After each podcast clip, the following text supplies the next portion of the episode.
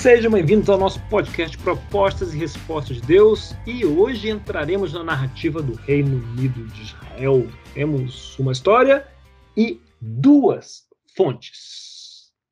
E essa é uma parte é, muito importante, básica, para que a gente possa entender essa parte da Bíblia de Samuel, Reis e Crônicas, que soa obscura para muita gente. Né? Nós temos esses três livros, né, as histórias entre esses três livros, em Samuel e Reis de um lado e Crônicas do outro, elas vão e vêm, e eventualmente fica bem confuso. Está lendo, você fala, Ih, eu acho que eu li isso antes. Uhum. É difícil saber o que está acontecendo, quando está acontecendo, é difícil saber quem é rei do que, do norte, do sul, né? E, é, e hoje vamos tentar colocar um pouco de, de ordem nisso aí para que a gente possa continuar a nossa conversa sabendo aonde estamos pisando. Não é? Lembrando, como viemos parar aqui, temos uma pequena apresentaçãozinha.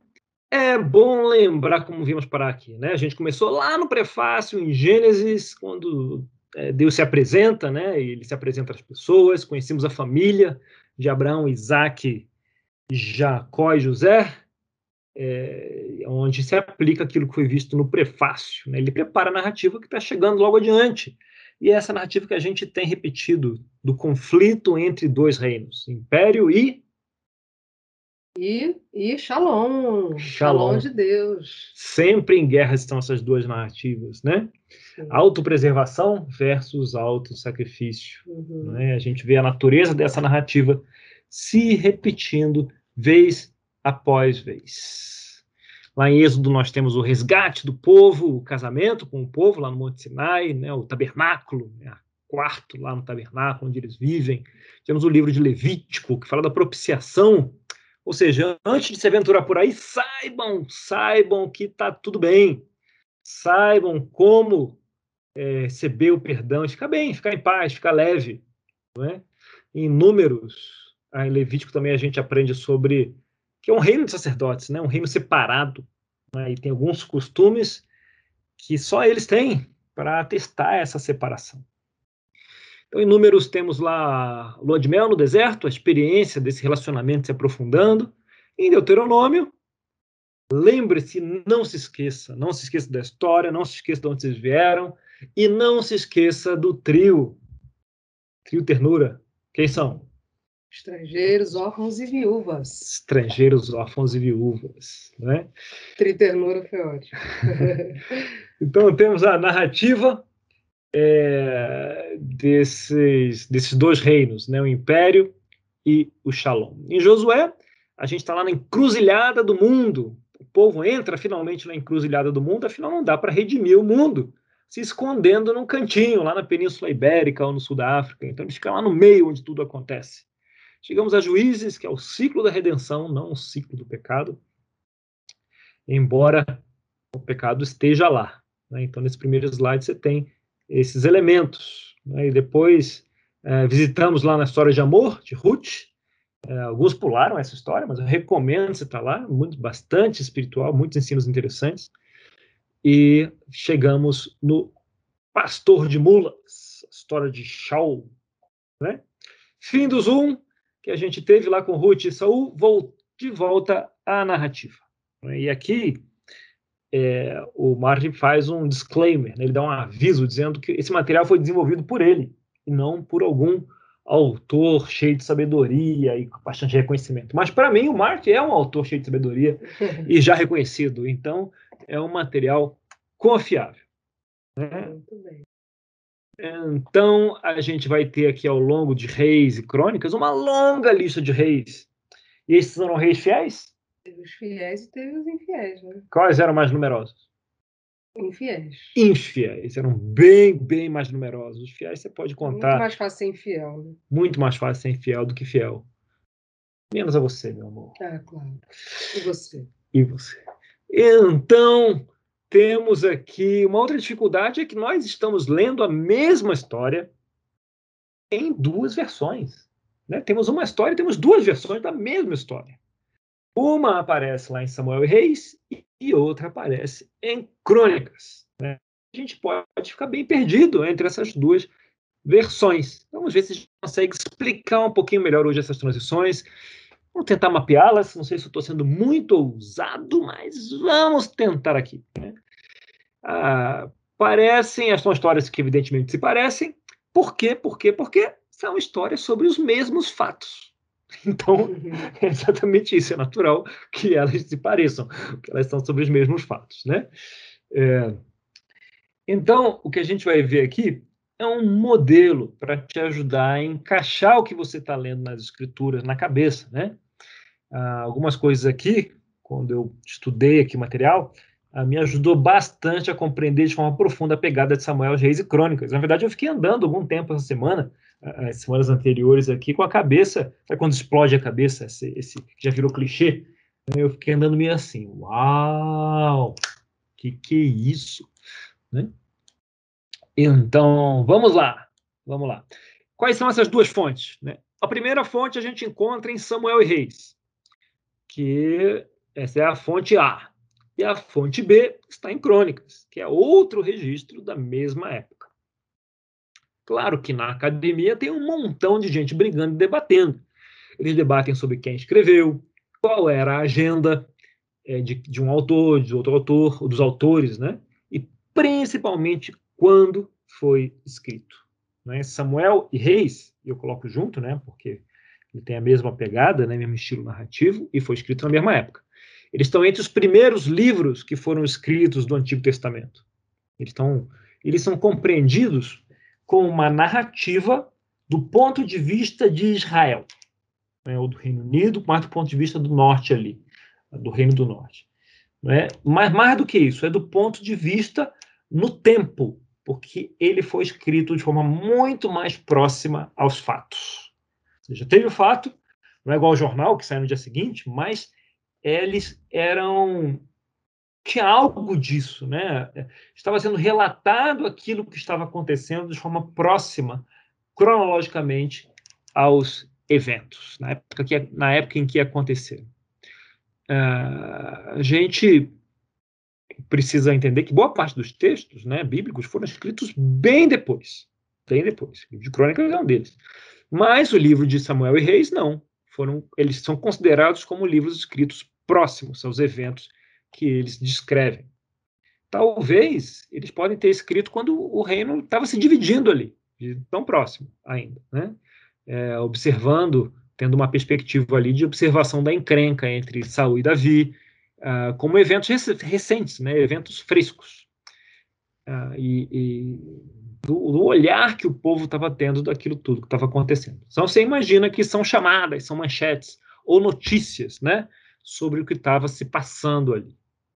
Mas, evidentemente, era uma notícia escrita do jeito deles, né, do jeito ali dos autores próximos. Havia, obviamente, uma linha editorial que a gente vai chamar de agenda. Havia uma agenda, né? O autor ele tinha em mente, né, ele escolhia o que registrar e ele escolhia a forma do que registrar para que é, isso provocasse uma certa reação, provocasse o leitor a pensar de certa forma, a agir de certa forma.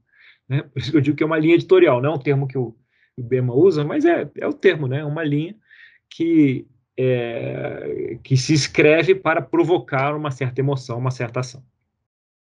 Também é bom pontuar que é aquela turma não tinha a mesma preocupação com o rigor jornalístico que nós ocidentais temos. Afinal de contas, lembra, isso não é um jornal, né? Uhum. é um texto inspirado. Então, é, não existe essa preocupação com o jornalismo de fatos. Nem hoje o jornalismo é tão é, completamente fiel aos fatos. Você imagina num texto que tinha é, a intenção de ser profético, né? menos ainda. Então, ao invés disso, eles priorizam contar a história de uma forma que guie o leitor em certo curso de ação, em certo curso de pensamento. Né? Então, não havia detalhes precisos, mas a escolha de fatos é, que são escolhidos e são narrados para que possa nos mover, ou mover né, aquela audiência que estava lendo isso, numa determinada direção. Pontuando também que, para os judeus antigos e de certa forma, modernos também, a, a história ela era profética. Né? A história é profética, não são só fatos. É, a história é considerada uma profecia. E como assim profético? Né? Não a profecia que está na moda no Instagram, né? que é algo que. Estou falando algo que vai acontecer é, no futuro. Não é isso. Mas quando um profeta antigo contava uma história, ele estava tentando passar uma mensagem para aquelas pessoas sobre algo que eles estavam vivendo.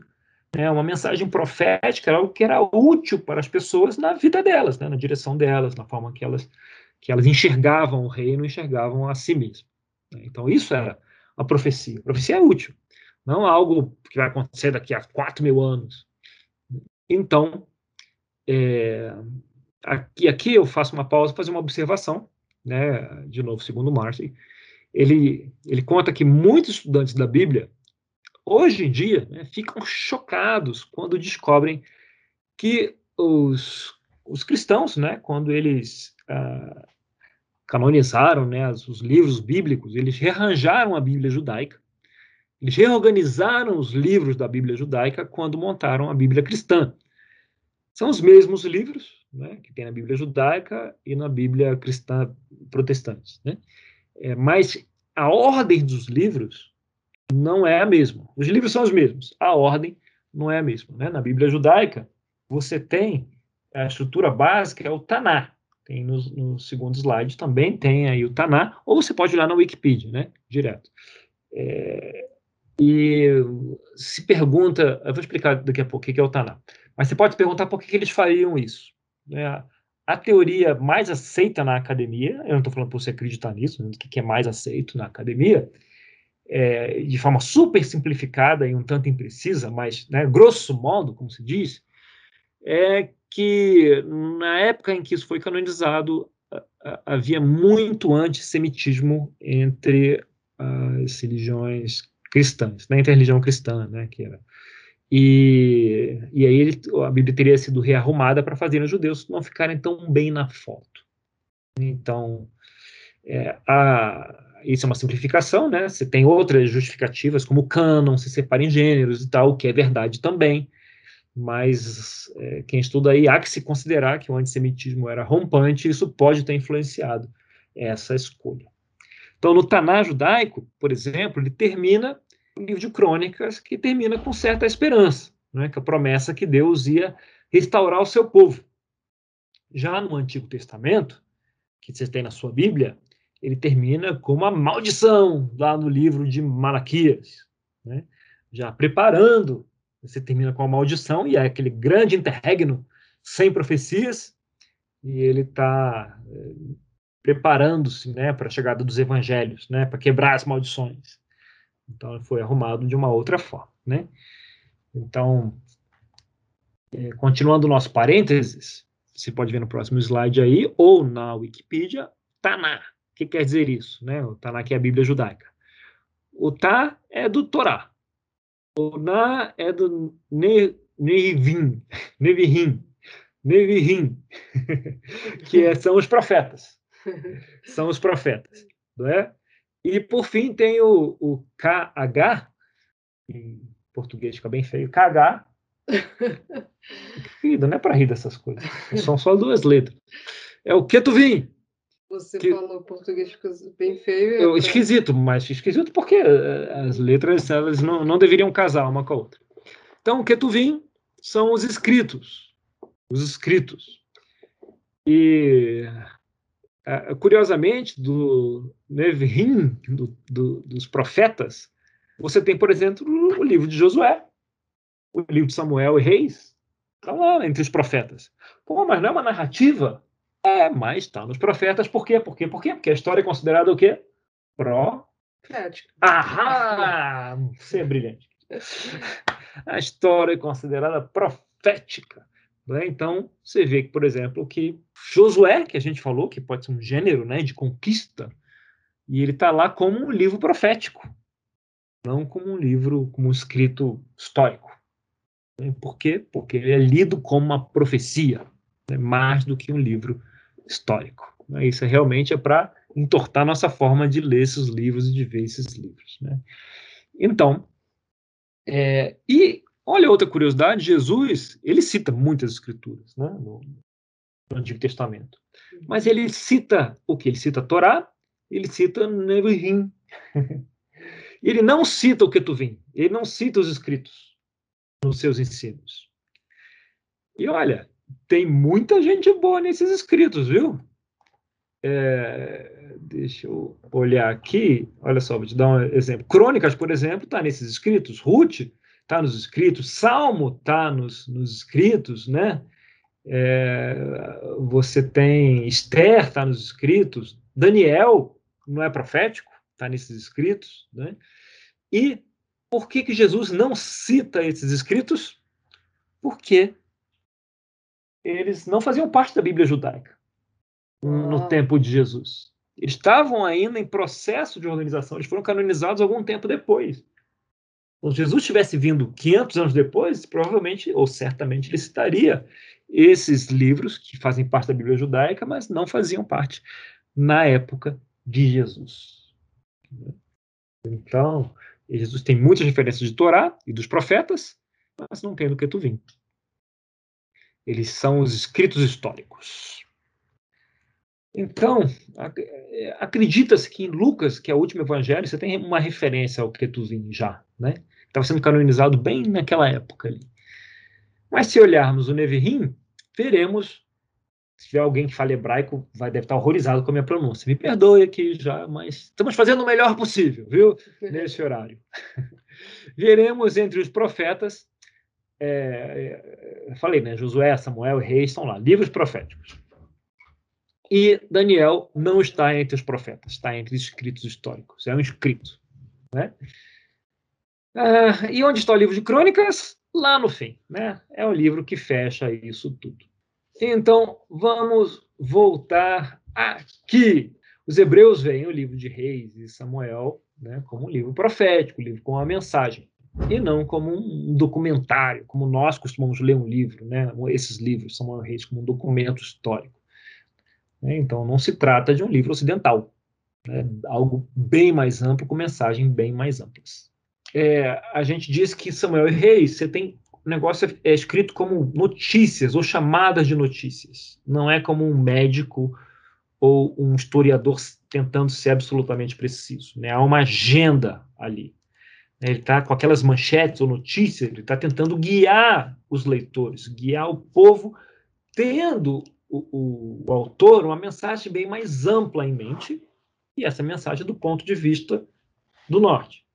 Então nós temos a história de Saul, de Davi, de Salomão e de todos os reis que o seguem, com duas fontes cobrindo o mesmo período histórico. Né? Lembrando que nas escrituras hebraicas, Samuel é um livro só, não tem primeiro e segundo Samuel. Então no próximo slide, você vai ver uh, que você tem aqui que ele é da perspectiva de Israel, Samuel e Reis. E primeira e segunda crônicas é da perspectiva de Judá. E eu vou explicar por quê. Primeiro, o motivo é muito óbvio, né? É, o primeiro ele é escrito próximo daqueles eventos. Então, Israel estava ali, escreve, é, ele é escrito dessa, dessa, desse ponto de vista. Crônicas foi escrito 500 anos depois, aproximadamente. Então, enquanto se entende que Reis foi escrito em 900 mil antes de Cristo, e Crônicas foi estima-se que tenha sido escrito 500, 400 antes de Cristo. E 500 anos depois, você tem a diáspora né, ali do, do, de Israel, e depois você tem a de Judá, e eles vão para a Babilônia. E esse livro foi escrito lá no exílio, livro de crônicas, por quem? Pela turma de Judá que foi exilada. Né? Então, ponto de vista de crônicas, é o ponto de vista de Judá, né, do Reino do Sul. Na verdade, quando foi escrito, nem tinha mais reino, mas é do ponto de vista dessa turma que veio do Reino do Sul. Né? Então, esse é o ponto de vista de crônicas. E isso afeta a forma como esses textos foram escritos e deve afetar a forma como nós lemos esses textos. Deveria afetar. A gente costuma ler a Bíblia como de forma horizontal, né? achando que todos os livros têm. Uh, a gente deve ter o mesmo olhar, mas isso ah, não é muito preciso olhar desse jeito. Né? A gente deve olhar entendendo quem escreveu, com que ideia, com que intenção, apesar de todos os livros serem inspirados. Então você imagina o seguinte: Aí, na hora que a gente está gravando isso, a gente está durante ainda a pandemia de Covid. Não sei na hora que você está ouvindo isso, no futuro. Mas agora a gente tem muitas notícias. Tem, teve, terá ainda muitas notícias, análises, relatos, crônicas, estudos sobre a pandemia. Imagina daqui a 50 anos, igual quando a gente lê sobre a pandemia de gripe espanhola de 1919, 1920, ou sobre as pestes na Europa, né, na Idade Média, a forma que se escreve hoje é diferente das notícias que eram veiculadas Sim. à época. Quando alguém, se você estiver lendo esse, ouvindo esse podcast em 2050, você provavelmente vai ter já uma visão, uma outra visão da pandemia, né, em alguns aspectos diferente da que a gente tem nesse momento aqui. Né, as ideias, as análises, né, os relatos, a visão, a, a a interpretação das decisões que foram tomadas por A, por B, por tal país, por outro país, isso tudo vai evoluir e vai ser diferente. Imagina que você esteja assistindo um documentário daqui a 50 anos sobre a pandemia. Crônicas é isso, é um documentário. Um documentário escrito sobre os fatos, os mesmos fatos de Samuel e Reis, sobre aquela época, mas escrito 500 anos depois. Então não é notícias, ele é feito meio que forma de documentário. E as notícias têm uma intenção, uma linha editorial, e o documentário tem uma outra intenção, também tem uma outra agenda, né, uma outra linha editorial, que é provocar uma, outras conclusões no leitor do que o livro de Reis e Samuel. Então ele está contando a mesma história de um jeito novo, certo? Então, Crônicas é como termina o Antigo Testamento judaico com a sua agenda. Cada texto tem a sua, né? Vamos lá. Então você tem a fonte A e a fonte B. Duas fontes que contam a mesma história de Saul, Davi, Salomão e dos reis que o seguem. Fonte A, escrita por Israel em forma de notícias, chamadas com certa agenda. Fonte B, escrita por Judá né, ou pelos exilados de Judá, muito tempo depois, com uma perspectiva de um documentário e com outra agenda. Então, com isso em mente, com essa premissa, nós vamos encarar a discussão dos próximos podcasts. Tá bom? Espero que não tenha sido absurdamente confuso, mas se você lê Reis e Crônicas agora, Tá? começa a ganhar outras cores. E vai ganhar mais ainda depois do nosso próximo papo. Muito né? bom. Até lá. Tem um pouquinho de papo, pode ficar um pouquinho mais. E não te vejo lá. Um grande abraço.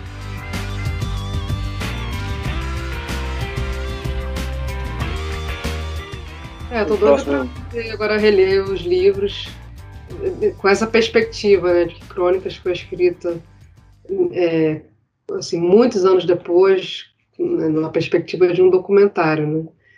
É, de algo que já passou. Uhum. E, então eu estou curiosa para pegar a Bíblia e ler. É ótimo, é, é a melhor fonte. É, eu, se eu puder sugerir algo para vocês, se você né, continua aqui, está curioso, antes de ouvir o próximo podcast, pelo menos passe os olhos, se você não quiser ler Reis e Crônicas, segunda Samuel principalmente, Reis e Crônicas, pelo menos passe os olhos. Não precisa, primeira Samuel não precisa tanto, não.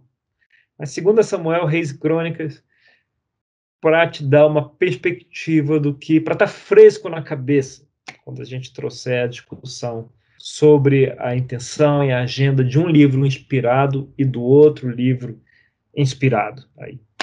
Sim, David. Porque eu tô lendo Reis, é, Crônicas agora, né? E passei por Reis recentemente e, de fato, impressiona, assim, a, a diferença, né? Do, do humor, digamos assim, né? Do, do escritor. Reis é bem pesado, assim, né? Pega muito na questão do, dos reis que, que foram infiéis a Deus, e as consequências, os resultados. E Crônicas, pelo menos até onde eu tô lendo, tem uma dá uma suavizada boa assim, né? Tem uma perspectiva mais positiva, né, do, dos fatos. Não sei se só o fato de desses 500 anos de diferença influenciam, mas já, já me fez bem mais sentido assim a, a narrativa de um e de outro. Ô, ô, David, guarda esse pensamento aí, viu? Tem uma explicação para isso. É, e é bem interessante quando você entender o que que é, o que que leva a um ter um tom de reprovação em determinadas condutas e o outro não ter esse tom. Na verdade, também tem um certo julgamento, né? Mas aí, o foco é diferente. O foco é diferente. E é, é bom você ter essa, essa visão, porque vai encaixar bem melhor, bem mais facilmente quando a gente falar sobre isso. Agora, essa história do, da história para os judeus serem ser profética, né, e trazer juízes, Josué é, e Reis, Samuel, todos como livros proféticos, isso me faz perguntar o quanto quanto a gente gosta de ver muita sobrenaturalidade na Bíblia, não que não há, porque há de fato, mas o quanto às vezes, na verdade, a, a, a visão que os judeus têm é uma visão espiritual da realidade. Né? Então a história, ela de fato é profética, porque as coisas, é, ela dita né, o que vai acontecer se você agir de tal forma, é, porque é espiritual isso, enquanto a gente fica, às vezes, buscando profecias, né, sempre relacionadas ao futuro, sempre relacionadas ao, ao que há de acontecer no futuro, e, e não olha para a realidade com os olhos espirituais em si. É, o profeta historicamente era alguém que ajudava o povo, né, com a mensagem que era útil para o que eles estavam vivendo. Aliás, isso se aplica a toda a Bíblia, né? Não mudou não. Vou dar um spoiler. Se aplica a toda a Bíblia, toda, toda. É claro, tem Apocalipse. se aplica a toda a Bíblia. Então, a gente, o profeta, a mensagem profética, ela tinha um uso para para o que eles estavam vivendo ali. Né? A mensagem sempre tem uso. Se a mensagem não tem uso, não serve para nada. não é? Sempre tem uso. Mas se aplica para tudo, tudo. Até as mensagens que falam de Jesus no Antigo Testamento, tá claro que sim. Até elas, elas tinham um uso para aquele momento ali que o povo estava vivendo. Não era psicografia de, do profeta para falar de algo que aconteceu 800 anos depois. Era para algo que tinha uso ali no momento. E, eventualmente, né, tangenciava o que aconteceu muito tempo depois, né, pela, é, nos escritos, mas não, não era a intenção do, do autor, não. Não era isso que estava na cabeça do autor na hora, né, quando, ele, quando ele escreve aquilo. Até porque, né, Daniel, a narrativa de Deus ela não muda, né? Exatamente. Por mais que, que se aplique no futuro, às vezes é muito distante, né? Ah, porque a narrativa de Deus ela não muda. Então, valia para aquele momento, mas vale para o povo e vale para nós hoje, muitas vezes. Então, é. de certa forma, é, é só a, a, revalidação, né? Quando Cristo traz as escrituras, né?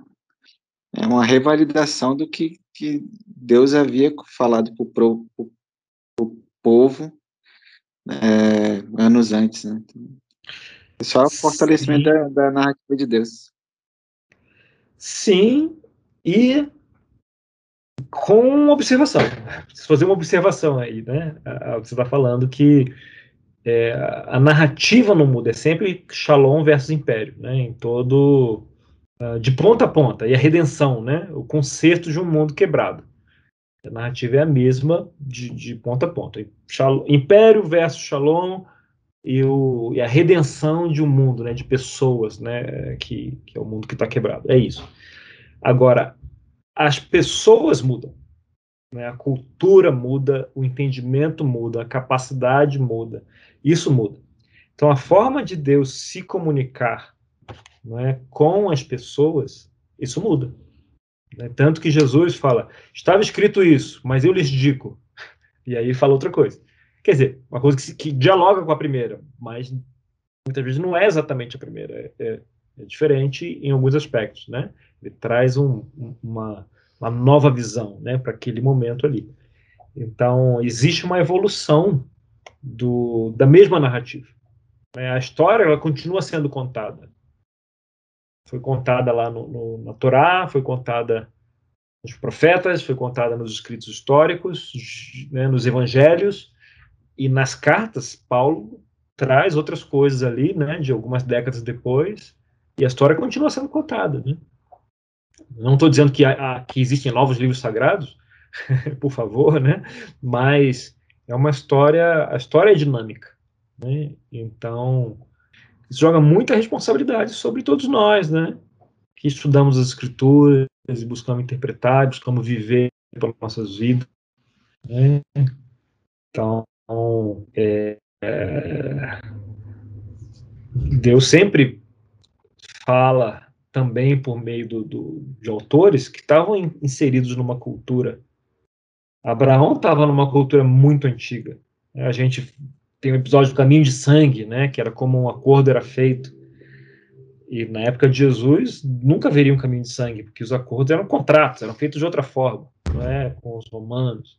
Hoje, não haveriam aqueles contratos, seriam outros contratos hoje em dia, né? mais legalistas. É, e, e se houvesse um livro sagrado hoje, ele teria uma outra forma de se escrever de se colocar isso, porque quem escreve, ele está inserido na cultura.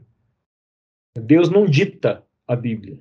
Né? A gente acha que todas são inspiradas por Deus, elas não são ditadas por Deus. Então, cada autor, de forma inspirada, escreve dentro da cultura que ele está, né? com, a, a, a visão de mundo que ele tem inspirado por Deus.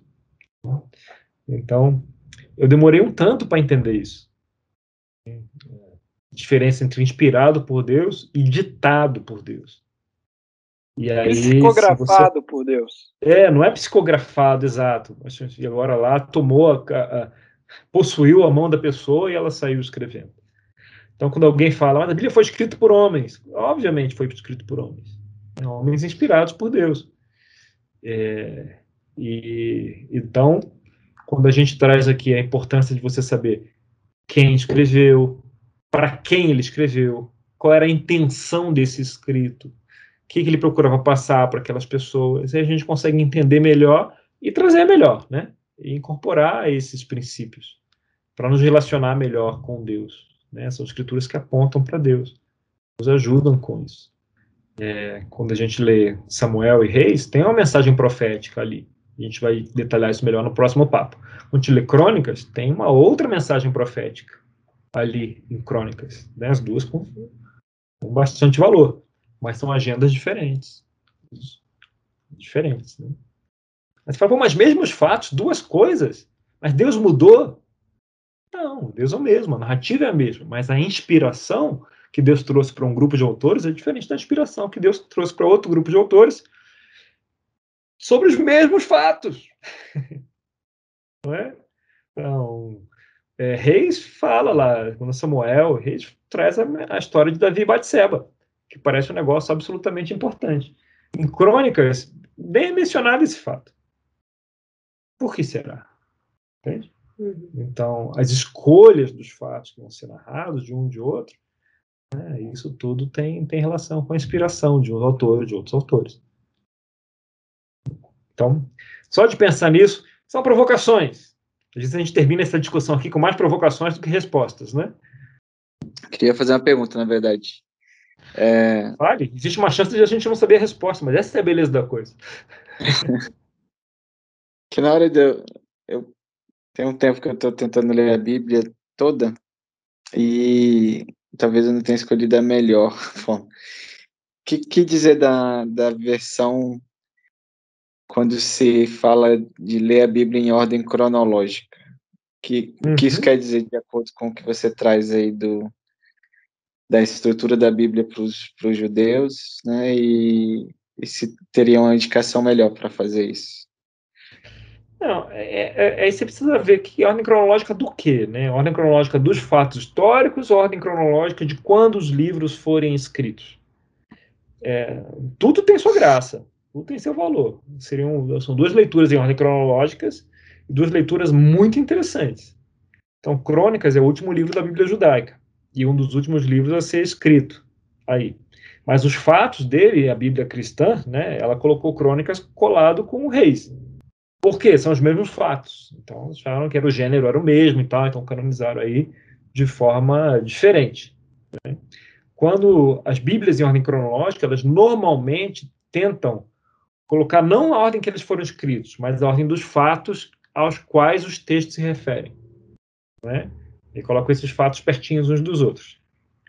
O que é bem legal, porque você está lendo sobre Davi, aí tem um salmo davídico, né, lá no meio, e eles voltam. Então, é, acaba, quando eu li a Bíblia cronológica, eu achei bem interessante isso, né, porque dá bastante contexto para alguns salmos é, que foram escritos, eu curti bastante isso.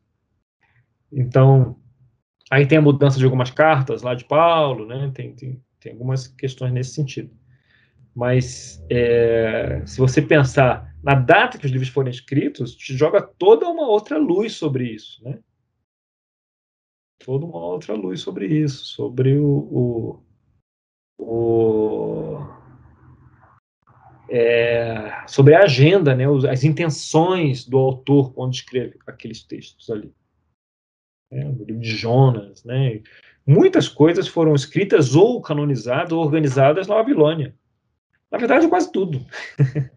Você tinha escritos que eram respeitados como sagrados, a Torá, por exemplo, né, desde sempre aí. É, mas essa organização toda, na hora que os caras são é, expulsos né, de, de, de, de, Judá e se afastam do templo, né, porque são expulsos de Jerusalém, né, então é, o templo é destruído, e aí? Né, como é que você sustenta né, a adoração e, e, a, e, a, cultura. Então, eles trabalharam tremendamente para organizar os livros proféticos, principalmente, aí, né, e colocar a Torá no lugar dele aí, né, nesse, nesse período babilônico, onde foi canonizada aí, organizada, compilado, né, a primeira Bíblia judaica mais completa, né. Depois veio o Ketuvim, que talvez uns 500 anos depois disso. Então, é, tem uma intenção isso tudo, a escolha dos livros aí, né, uh, proféticos. Então, tudo, tudo isso tem uma, um objetivo, uma intenção aí de, de contar essa história, de contar essa narrativa. Além de toda uma, uma, luz nova que é lançada sobre isso, também é todo um debate, né? Porque tem muita gente que fala que alguns livros foram escritos em uma data, outra galera fala que foi escrito em outra data. E aí dá um, um debate bem, bem, bem tenso entre os estudiosos. É, um exemplo é o livro de Jó, né? Que tem gente que acha que é um dos primeiros livros e tem gente que acha que é um dos últimos livros. Não é? E olha, é, durante muito tempo a tradição dizia que é um dos primeiros livros, e hoje a maioria dos estudiosos acha que é um dos últimos a ser escrito ou a ser selecionado né, ali. Então, é uma. É, a, a, o debate continua. Que bom, né? Que bom. A gente vai, vai aprendendo com isso, aprofundando com isso, né? É, cada um joga uma luz nova aí, a gente vai aprendendo. Bom, senhores, então, muito obrigado, doutor Vinícius, doutor David e doutora Patrícia, com sua voz suave e melodiosa, que não foi usada para ler escrituras hoje, mas será. a gente não leu nada hoje. No próximo papo, a sua voz suave e melodiosa abrilhantará ah, nos abrilhantará. Me perdoem profundamente por essa falta. Eu devia ter pego uma passagem qualquer só para musicalizar o nosso episódio com a sua voz. Na falta disso, muito obrigado a todos. Nos vemos no nosso próximo papo. Até lá.